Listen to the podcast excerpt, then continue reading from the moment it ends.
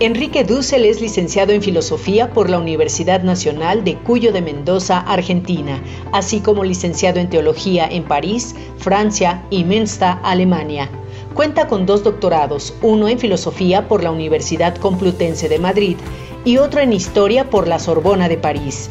Es profesor emérito de la Universidad Autónoma Metropolitana e investigador emérito del Sistema Nacional de Investigadores dicta una cátedra extraordinaria en la Facultad de Filosofía y Letras de la Universidad Nacional Autónoma de México. Se le ha otorgado el doctorado honoris causa en las universidades de Freiburg, San Andrés, Buenos Aires y Santo Tomás de Aquino, así como en las universidades nacionales del General San Martín, del General Sarmiento, de Costa Rica y de Panamá. Nació el 24 de diciembre de 1934 en el pueblo de La Paz, Mendoza, Argentina, y es ciudadano mexicano desde 1975. Es uno de los fundadores del Movimiento de la Filosofía de la Liberación y fue rector de la Universidad Autónoma de la Ciudad de México.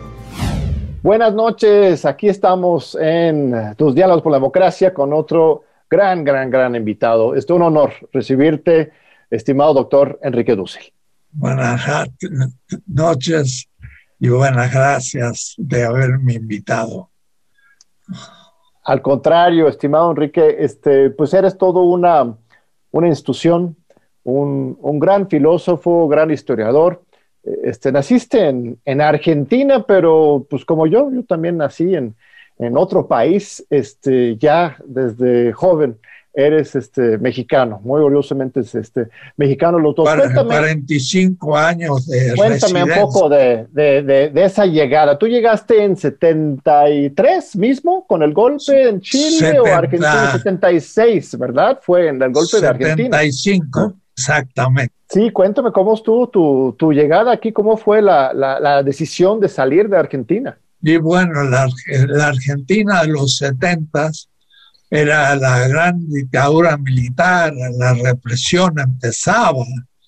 Me pusieron en mi casa una bomba. Explotó la casa en el frente, mis libros salieron a la calle y ya la situación era insostenible. Yo ya era filósofo reconocido, especialista en política y pues la derecha no me, aceptó, estaba la dictadura militar y ah, yo estaba en una lista donde al primero ya lo balearon y ya me tocaba a mí, entonces dije, me, me voy, pero pude elegir entre Colombia, Costa Rica o México y elegí México. Por supuesto, tenía muchos amigos, había estado aquí, pero piensa, yo tenía apenas 41 años, era un joven y llegué a México y, era, y fui de los fundadores de la UAM, de la Universidad Autónoma Metropolitana, primero en el departamento de diseño y luego pasé a filosofía. Y unas horitas justamente de ética y política en la Facultad de Filosofía de la UNAM donde he tenido cientos de alumnos y he estado estos 40 años enseñando. Y esta experiencia directo con la represión este, te consolidó, supongo, tus convicciones democráticas, libertarias, revolucionarias, ¿no? Eh, este, o ya estabas, ya estabas este, en ese camino. Sí, sí te, te, te movió pues, este, teóricamente. Estaba en camino porque los que me pusieron la bomba en la noche a las 2 de la mañana, mi hijo era un niño, yo, yo director de un instituto china en la UNAM, eh, me dijo, ¿qué pasó papá? Y yo le dije, bueno, los enemigos ponen estas cosas. Puedo decir, yo era ya muy determinado y los militares no me soportaban porque era una contradicción de su ideología. Ellos decían que venían a imponer la civilización occidental y cristiana contra el marxismo, y yo era un hombre de izquierda que no negaba tampoco lo occidental y cristiano. Entonces era lo más insoportable porque era una contradicción a su falsa ideología. Entonces a mí me tocaba la desaparición. Yo hubiera sido secuestrado y liquidado en el mismo 75. Sí que me vine a México. No, y qué, qué, qué, gusto, qué placer y qué honor este, que hayas elegido a México y hemos este, aprovechado mucho tu conocimiento, sabiduría tus clases. Es muy interesante lo que señalas sobre esa ideología de los generales, este, que ellos buscaban este, imponer la civilización occidental europeo para derrotar al marxismo, ¿no? Ellos mismos, en cierto sentido, dándote razón de que la filosofía marxista más arraigada es la que viene de fuera, ¿no? de Europa. Este, me, hace pensar también, no sé quién lo decía, pero alguno, no sé si era en Argentina o en Europa misma, luego decían que Lenin, ¿no? Este, que efectivamente era de, de, Asia, pero lo despreciaban como un asiático, ¿no? Un oriental, ¿no? Esta idea de que el marxismo de alguna forma eh, este, confronta y cuestiona eh, estos valores eh, este, pues muy liberales y capitalistas de, Europa. Eso, eso es, cierto, Enrique. Hay un sincretismo profundo entre el cuestionamiento del Oriente y también el cuestionamiento del capitalismo. Ahora, la llegada justo a México me hizo ponerme como objetivo entender qué significa el populismo así nombrado, el peronismo, el barguismo y todos los populismos latinoamericanos, incluyendo a Lázaro Cárdenas. Y entonces, rápidamente, por el tipo de discurso que había en la UNAM y en México, me tuve que meter a fondo al estudio justamente de Marx y me puse 10 años a leer a Marx, una cosa increíble, pero del 80 al 90 me la pasé yo fuera de la historia leyendo a Marx. Y con un seminario en la UNAM, como, como 40 participantes, ellos iban leyendo los textos en castellano y yo tenía mi texto alemán. Y fuimos recorriendo evolutivamente el pensamiento de Marx me llevó a escribir seis libros, tomos que están en el siglo XXI. Y ahí estabas trabajando con, con, Sánchez Vázquez, con Bolívar Echeverría. Este, ¿Quiénes eran tus colegas de esos seminarios de aquel tiempo? No, eh, no era un contacto con Sánchez Vázquez ni Bolívar. Era un seminario autónomo con los estudiantes ah, okay, Eran como 40 estudiantes que se pusieron a leer a Marx desde, desde el comienzo de la obra de Marx, de, el examen de bachillerato en el 17, hasta su muerte. Hicimos un recorrido cronológico fenomenal. Primera vez en la historia que comenté las cuatro redacciones del Capital entonces, un hombre demócrata, como era yo de la filosofía de la liberación, levinaciano, me volví muy estrictamente marxista, pero con una nueva interpretación de Marx que sigo enseñando y se sigue traduciendo al inglés y al alemán y demás, y soy un reconocido marxista, pero no del tipo estaliniano, diríamos, o tradicional, sino una visión muy distinta de Marx.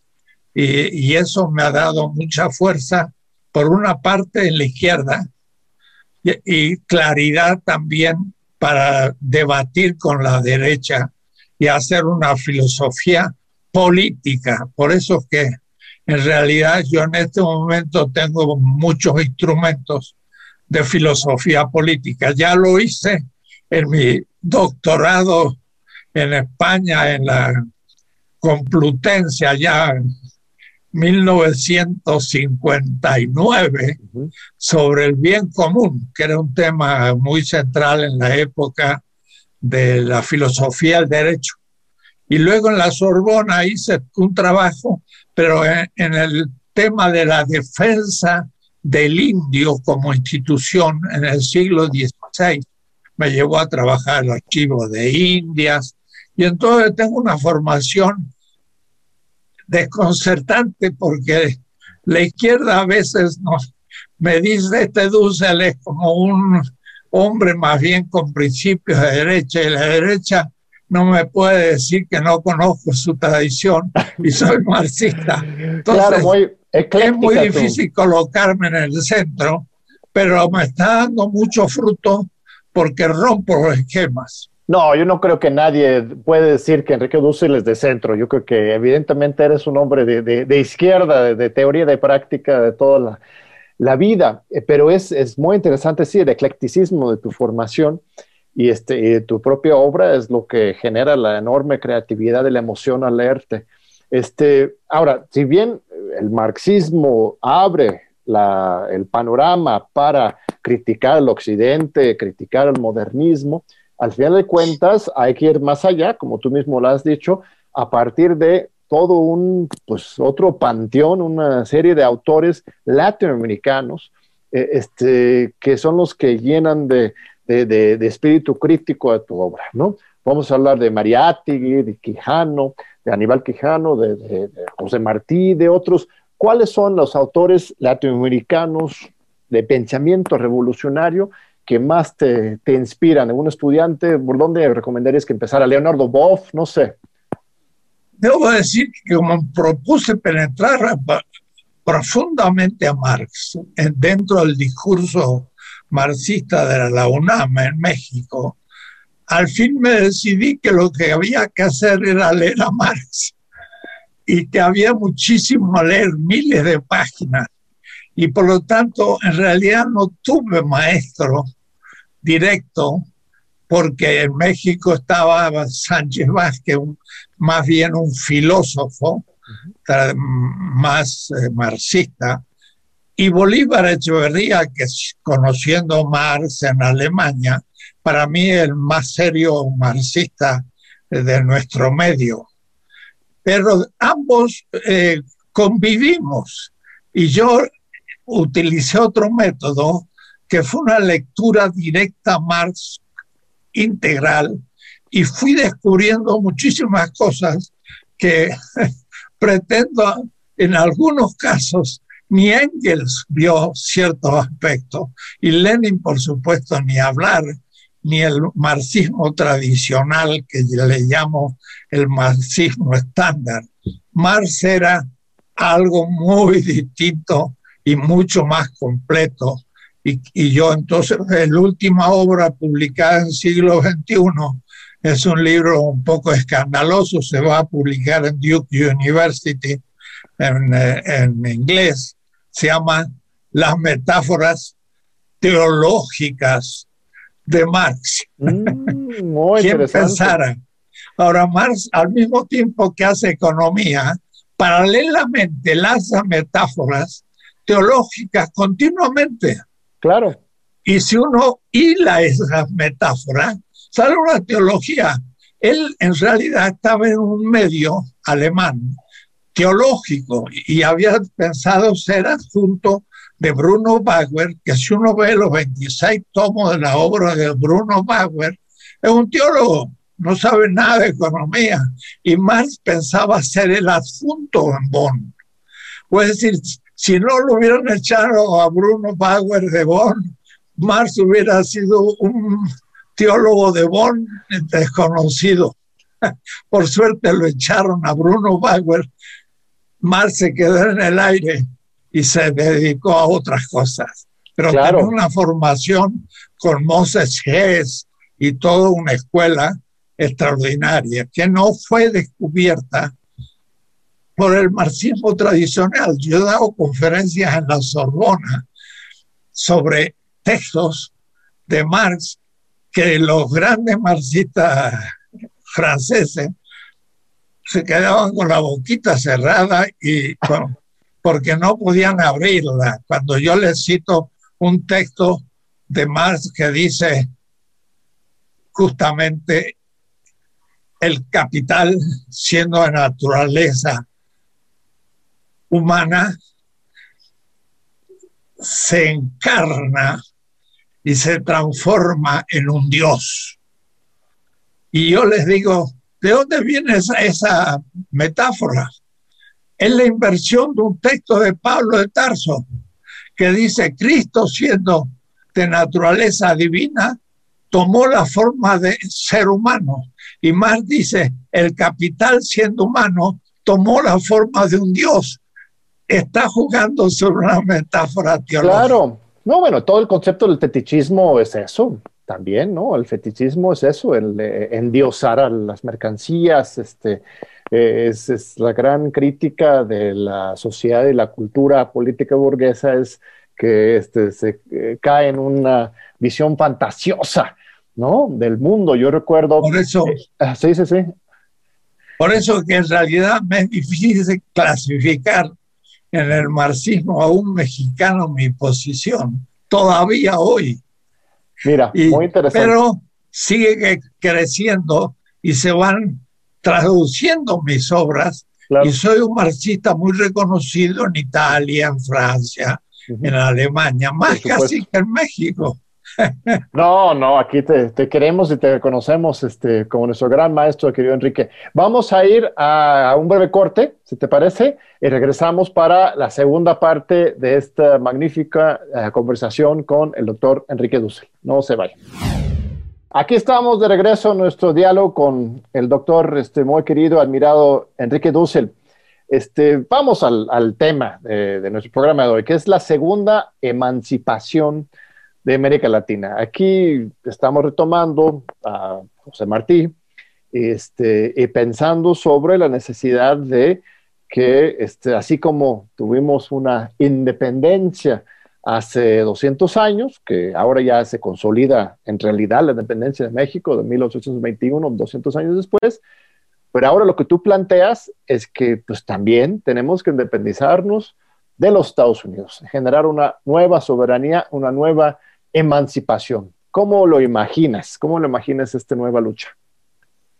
Sí, el tema de una segunda emancipación es explícito en José Martí, porque Cuba siguió siendo en todo el siglo XIX una colonia española, pero ya Martí se daba cuenta que España era una potencia de segunda y él vivió mucho en Estados Unidos.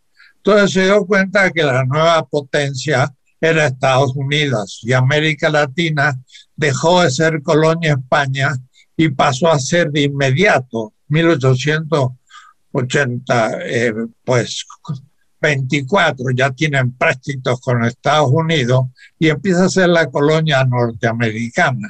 Entonces Martí tiene la idea como un cubano de que ya no nos interesa solo independizarnos de España, que es un imperio decadente, sino del nuevo imperio que es Estados Unidos. Y entonces habla de la segunda emancipación. Y Carlos María Tegui, el marxista peruano, también, porque él dice, la primera la hicieron los criollos, pero la segunda lo va a tener que hacer todo el pueblo latinoamericano.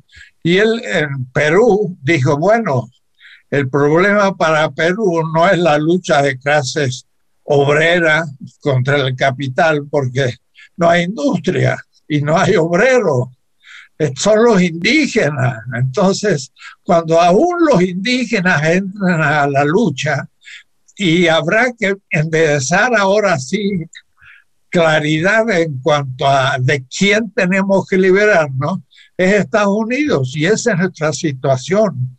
Todas las convulsiones que tenemos vienen justamente de luchar por una dependencia más asegurada y vehemente que se produce después de la guerra mundial, cuando Estados Unidos en el 45 triunfa sobre los nazis y sobre el Japón, tiene que reorganizar el centro. Reorganiza Alemania su enemigo contra Rusia y por eso le da el plan Marshall y el y su enemigo, que era el Japón, lo también ayuda porque ya está China. Entonces le lleva como 10 años organizar el centro con dos aliados que habían sido sus enemigos. Esta lectura no la tiene casi nadie. no se dan cuenta. No, pero es absolutamente cierto. Y, o sea, la alianza de los Estados Unidos con los fascistas en la Segunda Guerra Mundial es, es muy importante señalarlo, eh, este, porque eh, la ideología liberal y neoliberal siempre busca comparar a los nazis y los comunistas, cuando en realidad los fascistas están aliados con los liberales en toda la época posguerra, tal y como lo dices.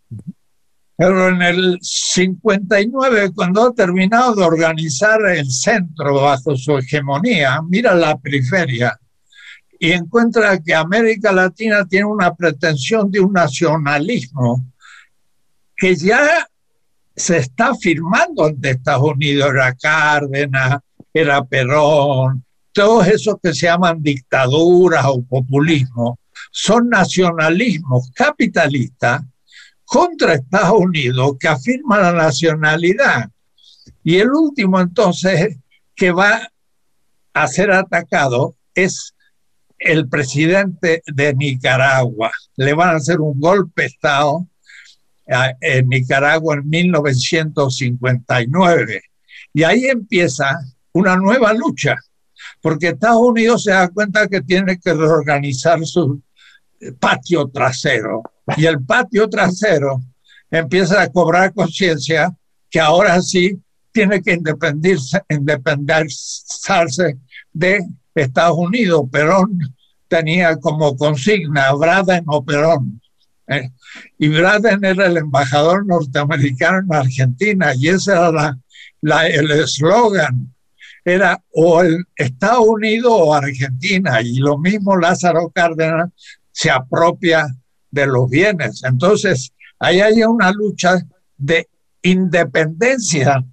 Pero, ¿qué pasa? Estados Unidos entonces larga un nuevo tipo de dominio en América Latina. Primero, pues propone el desarrollismo, después las dictaduras militares, todas organizadas por, el, por las escuelas militares norteamericanas, aún después de la caída de los dictaduras en el 84, podemos decir en América Latina, empieza lo que llamamos el neoliberalismo, que es otra manera de dependencia. Pero Cuba es el, eh, el que empieza a plantear la cosa de otra manera. Se hace una revolución y contra Estados Unidos, pero después vienen otras después viene el 70 Chile y después eh, viene Nicaragua, el sandinismo,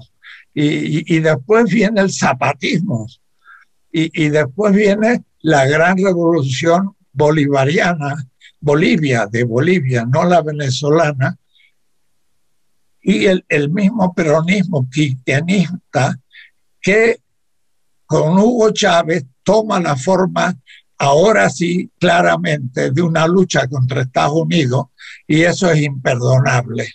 Además, la riqueza de Venezuela es apetecida por Estados Unidos y entonces se la crucifica como a Cuba, como los dos grandes oponentes.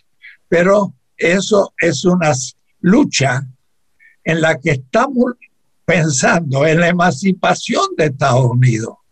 Y este nuevo ola que empieza con México, que sigue con Argentina, que vuelve a recuperar el gobierno Bolivia, que vendrá Lula en Brasil, es parte de esa lucha de la segunda emancipación.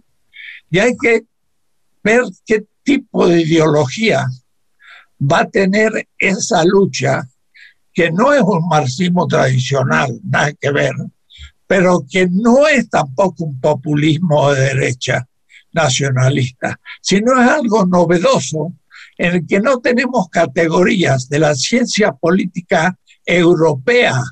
No, no, son, no son socialdemocracias, ni son populismos de izquierda donde la derecha es la Thatcher o, o Trump sino son cosas nuevas. Y eso es lo que tenemos que formular dentro de una concepción distinta del tema de la democracia. Eso, yo creo que estamos en un momento muy emocionante, eh, muy peligroso también a nivel internacional, eh, este, históricamente hablando. Este, cuando estuvo aquí Manuel Wallerstein, de hecho yo creo que fue su última conferencia magistral que dio antes de fallecer, su última entrevista aquí mismo en TV UNAM, no, nos lo regaló Manuel Wallerstein, él mismo dijo muy claramente, él que es un experto en estos procesos históricos, como tú, eh, este, que estamos justamente en un momento de, de, de cambio de régimen a nivel internacional en que pequeños movimientos estratégicos pueden generar grandes cambios históricos. Y en ese tema de la democracia, creo que es esencial porque el, neocolonialismo no es solamente económico, que también lo es, sino que también es político. Y esta ideología, esa idea de la democracia liberal occidental, este, nos hace mucho daño, nos hace mucho daño. Aquí mismo hace un par de semanas con Ambrosio Velasco, colega filósofo de la UNAM, eh, desmenuzamos el concepto del liberalismo, ¿no? Ambrosio decía, mire, el liberalismo no se trata de liberación, el liberalismo de control, es, es una ideología autoritaria, ¿no? Y si queremos buscar otras fuentes para una democracia liberadora, tenemos que buscar otros lados. Tú tienes una teoría, bueno, una investigación histórica muy profunda en la materia, en que incluso dices que la democracia no es de origen griego ni occidental, sino de los egipcios, de, del oriente incluso. Cuéntame más de eso. ¿De dónde viene la democracia? ¿Cómo tenemos que repensarla para liberarnos? Sí, y por eso es tan difícil, porque la gente de izquierda tradicional en Venezuela se colocó contra Chávez y también en Bolivia y también en Argentina contra el peronismo. Y entonces es, tan difícil el discernir de qué se trata lo que está pasando y cómo se la define. Y entonces es una democracia pero no es una democracia socialdemócrata, eh, ni tampoco, por supuesto, es liberal, pero tampoco es derechista eh, y meramente nacionalista, sino que tiene mucha más profundidad. Y por eso tenemos que empezar a plantear el tema de la democracia desde sus raíces.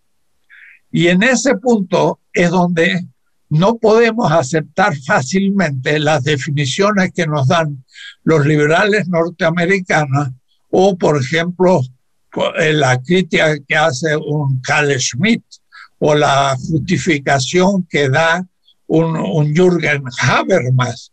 Todo eso nos puede ayudar, pero ninguno de esos autores, ni Foucault, ni Derrida, ni, ni ninguno de ellos nos puede dar la solución pero nuestra izquierda, por desgracia, intelectual, eh, sigue siendo eurocéntrica.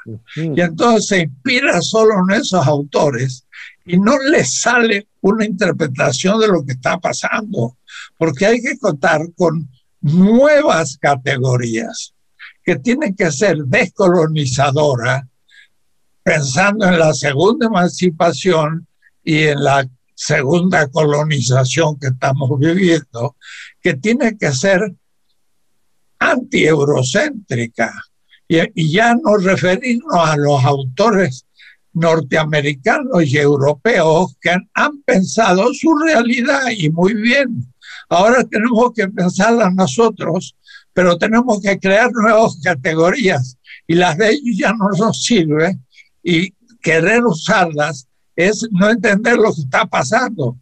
Entonces, la situación actual es de pensar que en México hay un populismo eh, tradicional, que de paso ni se sabe lo que significa eh, por tradicional, porque ni siquiera hemos hecho un análisis del, populismo de Cárdenas, qué significa histórico mundialmente sino que lo hemos hecho un poco a partir de las categorías liberales o marxistas eurocéntricas. Entonces tenemos todo una tarea. Esto hablamos con García Linera de que aún en Bolivia faltaron intelectuales que pudieran formular lo que Evo Morales estaba realizando. Y en México pasa lo mismo un presidente está intentando realizar algo, pero la, la inteligencia, como se pone entre comillas, los intelectuales, aún progresistas, no logran formular lo que está consciente. Y entonces tenemos que volver a los orígenes más antiguos y recorrer la historia para reinterpretar lo que está pasando. Y por eso yo tengo un tomo de 600 páginas en, la filosofía liberación, tomo 2, tomo 1, que es la historia, donde empiezo, como tú dices, desde muy al origen. Y entonces uno empieza a corregir las cosas obvias. La democracia es el gobierno que nació en, en, en Grecia. Pues eh, no hubo en Grecia nunca lo que nosotros entendemos por democracia. Gobernaba una oligarquía, para hablar como los griegos. Era una minoría de libres que habían sido oplitas y la mayoría del pueblo eran o metecos o trabajadores que no eran miembros de la asamblea o esclavos, el 40% de la población. Entonces, Atenas estaba lejísimo de ser una democracia, era una oligarquía militar de grandes guerreros. Por eso es que Alejandro después hizo un imperio extraordinario por su extensión. Y luego los romanos se montaron arriba y siguió la historia, ¿no? Entonces, si yo digo a alguien, la democracia es una palabra egipcia, le va a llamar la atención. Pues las ciudades como Memphis, que Platón parece estuvo en, en Egipto y dice que estaba gobernada por sabios. Y bueno, eso es Memphis. Memphis era una sociedad de unos 5.000 eh, ciudadanos dirigida por una clase de sabios que se le llama sacerdotal, pero no había sacerdote en Egipto. Así que eran los intelectuales que tenían claro esclavos y campesinos que pagaban tributos o pertenecían a esa élite. Y eso se llamó por primera vez el gobierno del pueblo, pero el pueblo era una aristocracia, entre comillas, y fue así todas las ciudades egipcias y al mismo tiempo fenicias, Biblos, Sidón, eh, pues ciudades que tuvieron cinco mil años de historia sobre el Mediterráneo, de donde sale la cultura griega. Entonces, tenemos que romper todos los esquemas eurocéntricos que los griegos, los romanos, los medievales, los modernos y nosotros. Eso es una invención eurocéntrica. No, no hubo nada de eso y la historia caminó por otros caminos. Y las primeras democracias en el sentido actual fue nada menos que una ciudad como Venecia, pero de origen bizantino no latino, puede decir oriental, no occidental. En Venecia, en la a ver, un Enrique, perdón, eh, me da mucha pena interrumpirte. Vamos a seguir eh, después de este segundo corte con este muy importante relato histórico sobre los orígenes de la democracia. No se vayan, aquí seguimos con el doctor Enrique Dussel. Aquí seguimos con el doctor Dussel, nos estaba relatando un este, contexto histórico importantísimo para la democracia. Como muchas cosas que pensamos son originalmente Europa, en realidad son del, Oriente. Puedo mencionar un caso más concreto, que es el de la pólvora, ¿no? La pólvora que este, eh, alimentó las guerras europeas, pues vino de China, el papel también. Eh, este, Europa logra consolidar su fuerza a partir de, asumir tradiciones ajenas y en el caso de la democracia también es el caso. Sigue, Enrique, por favor, este, contándonos esta historia fantástica. Bueno, justamente la pólvora, el papel, la imprenta, fueron todos inventos chinos. Desde el siglo XIV que inventan el acero, al cuarto el papel, la imprenta, en el noveno los chinos imprimían papel moneda. Y Marco Polo, cuando está preso en Génova, le, le, dice al otro preso, pues los chinos pagan yo no sé con qué, con una especie de, de, papel impreso, no, no imprimían, yo digo siempre estampitas, sino dinero, mil años antes que Europa. Y entonces ahora hablamos del el, milagro griego, eh, chino, ¿qué va a ser si fue más avanzado que Europa? Pero voy a sintetizar esa historia. Las primeras democracias en Europa fue la, veneciana, donde todos los eh, padres de familia, 1200 al comienzo, formaban el concilio mayore, el concilio más grande, que decidía todo. Y hoy todavía está el palacio del Concilio Mayor en Venecia, una obra magnífica que se le mete el agua por todos lados cada año porque se está hundiendo Venecia en el, en el delta del río. Pero fue, qué interesante, fue una ciudad con tradición griega, no latina, o es decir, oriental. Y entonces la democracia no es, no es latina, sino griega en este caso.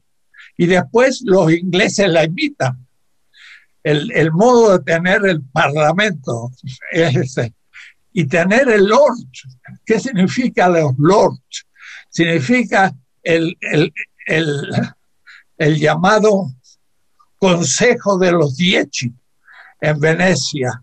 Y luego los eh, venecianos tenían el doge, el duce, que no era un rey, sino que era electo y que eh, se podía cambiar en su vida, que era el rey de Inglaterra. Entonces, el tener un rey, el, los lords y el Parlamento inglés imita a Venecia y de ahí viene la llamada democracia moderna. Pero esa democracia tampoco es lo que nosotros nos imaginamos. Es algo muy distinto. Y ahora sí, entonces, me tomaría los últimos minutos a ir al fundamento. Por favor, Porque por favor. Se habla de democracia, pero no se sabe lo que es porque se cree que democracia es votar sin fraude y que entonces todos puedan tener iguales capacidades de votar porque tienen derechos y derechos declarados por la Revolución Francesa de derechos universales, lo cual los franceses no pensaban para nada en un derecho universal, pensaban los derechos los europeos porque al mismo tiempo hacer la Declaración Universal de los Derechos Humanos Europeo, declaran la ley noir de los negros esclavos en Egipto, en Haití, eh, al cual dicen que son esclavos de los franceses y que no le aplica el derecho de la Revolución Francesa. Por eso que los haitianos, la virtud, es el primero que toma esos derechos y lo aplica a los negros, a los afros. Y entonces hace la primera revolución latinoamericana en 1804, que los criollos latinoamericanos despreciaron por ser negros. Claro. Y no le dieron ninguna importancia. Y Bolívar escribe desde Jamaica unas cartas pero lo único que se acuerda es que era el lugar donde las escribió, porque nunca pensó que los afros pudieran llegar a ser ciudadanos plenos. Entonces, ahí vemos también esa democracia universal francesa, que no solamente era solo europea, como dice Carl Schmidt, Junsen, Jensen Europeum, derecho de gentes europeas que tenían derechos que se enuncian ahí, pero que no lo tienen las colonias y menos los esclavos. Y entonces nace el, el mito así formulado de la democracia, donde todos son iguales y cada uno tiene un voto y los votos se, se acumulan y no hay fraudes y hay tradición y el ejemplo es Estados Unidos desde la Constitución. Lo que pasa es que ese sistema en realidad no elige los candidatos, sino que confirma los candidatos que la élite ha elegido. Y la élite se organiza en partidos. Y ahora hemos visto cómo han elegido los candidatos en México.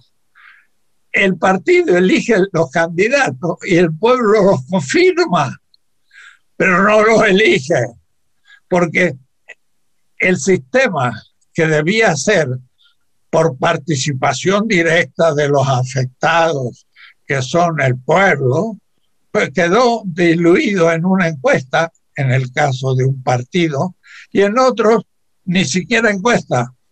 Es una asamblea de la élite del partido. Eso no es democracia, pero ¿qué es la democracia? La democracia es una institución que se basa en el hecho de la creación de una legitimidad aceptada por todos.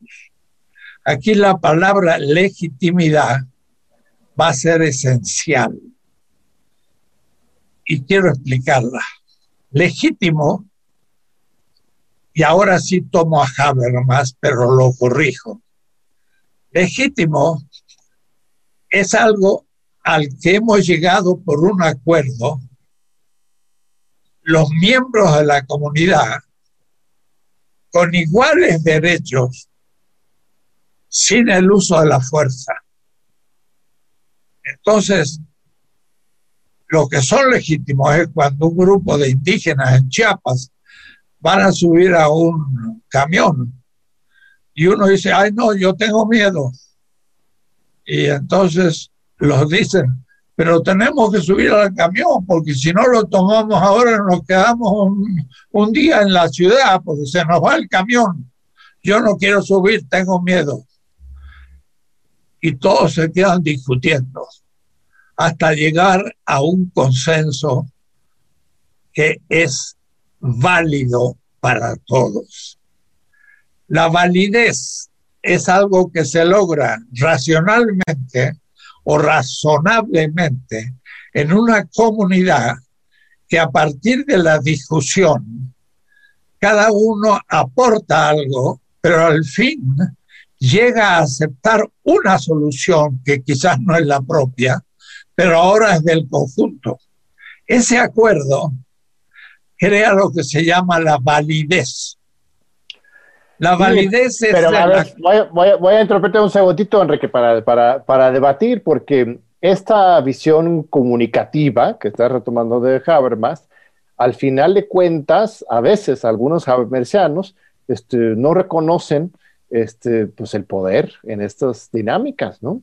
A veces hay una persona que habla y impone y el consenso no es un consenso realmente aceptado, sino simplemente simulado y impuesto.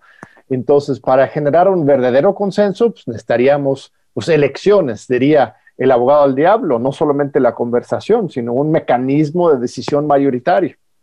Ahí tiene que haber un principio de realismo. Para que el consenso sea pleno, se necesita tiempo infinito y nunca se puede alcanzar. Por ejemplo, si decimos, ¿qué vamos a comer? Eh, nos reunimos 20. Bueno, yo quiero una pizza, yo quiero unos eh, tales cosas. Empezamos a discutir para llegar a un consenso a ver lo que vamos a pedir. Pero uno dice, en un momento, eh, los árabes tienen una pizza muy interesante, hay que estudiar la comida árabe. Y el otro dice, no, pero los chinos comen con otras cosas. Y entonces tendríamos que hacer toda una historia gastronómica para empezar a ver cuál es la comida perfecta que pudiéramos coincidir. Es imposible porque llega un momento, después de cinco horas de discusión, que alguien dice, un momento, compañero, yo tengo hambre y quiero comer.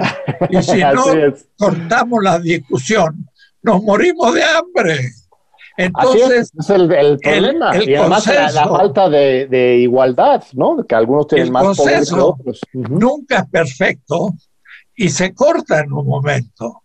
Y por eso que no es lo mismo consenso o validez que verdad, porque la verdad puede quedar ocultada para el futuro. Pero bueno, ahí tendríamos que discutir el tiempo.